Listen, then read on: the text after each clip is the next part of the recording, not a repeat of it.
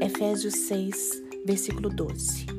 Porque a nossa luta não é contra o sangue e a carne, e sim contra os principados e potestades, contra os dominadores deste mundo tenebroso, contra as forças espirituais do mal nas regiões celestes. O desânimo nos deixa muito frágeis e sujeitos aos ataques traiçoeiros do mal. E como vencer o desânimo? A resposta está na palavra de Deus. Muitas vezes ficamos desanimados quando nos decepcionamos com as pessoas, quando nossas orações parecem não estar sendo ouvidas, ou simplesmente quando as coisas não saem do jeito que planejamos. Mas o desânimo prejudica a nossa vida espiritual. Gideão foi um homem tomado pelo desânimo e quase abandonou os planos que o Senhor tinha para ele. Naquela época, Israel estava em guerra e sofria perseguições dos inimigos. Gideão já estava cansado de lutar, mas Deus queria usá-lo para derrotar os inimigos do povo. Foi necessário que Gideão mudasse de atitude, pois Deus estava com ele. E então Gideão se levantou em atitude de fé e foi usado por Deus para libertar o povo israelita. Juízes, capítulo 6, versículo 12.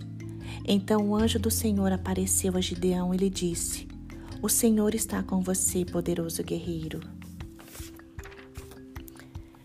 Temos a promessa de que quando lutamos contra o desânimo, teremos vitória. Salmo 34, versículo 18. Perto está o Senhor dos que têm coração quebrantado e salva os de espírito oprimido. Somos escolhidos do Pai e Ele não quer que desanimemos até que o seu reino eterno seja estabelecido na terra. Segundo Coríntios, capítulo 4, versículo 8. Em tudo somos atribulados, porém não angustiados, perplexos, porém não desanimados. Irmãos, o Senhor é a nossa força, como ele foi a força de Gideão. E é ele quem renova o nosso ânimo todos os dias mas nós precisamos tomar uma atitude de fé e crer nas promessas do Senhor, como Gideão criou. A presença do Senhor renova as nossas forças e a nossa vontade de viver. Êxodo capítulo 33, versículo 14. A minha presença irá contigo e eu te darei descanso. A maior necessidade da nossa vida não é das bênçãos de Deus, nossa maior necessidade é da presença do Pai. A presença do Senhor é vida e renova o nosso ânimo. Salmo 27, versículo 14. Espera pelo Senhor, tem bom ânimo e fortifique-se o teu coração. Espera, pois, pelo Senhor. Jesus é o primogênito, é o primeiro dentre muitos. Jesus é o nosso modelo. É Ele quem nos anima a continuar lutando e enfrentando as dificuldades. O mais importante hoje para você é se lembrar que Deus o ama e que Ele nunca vai lhe abandonar, mesmo nas horas difíceis.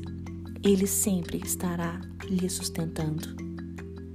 Deus faz de uma pessoa desanimada, como Gideão, um dos maiores guerreiros que já existiu. E com certeza, Deus irá cumprir as promessas dele na sua vida e na minha vida. Creia nas promessas do Senhor. Faça como Gideão, tome uma posição de fé e creia que o Senhor pode mudar toda a sua realidade.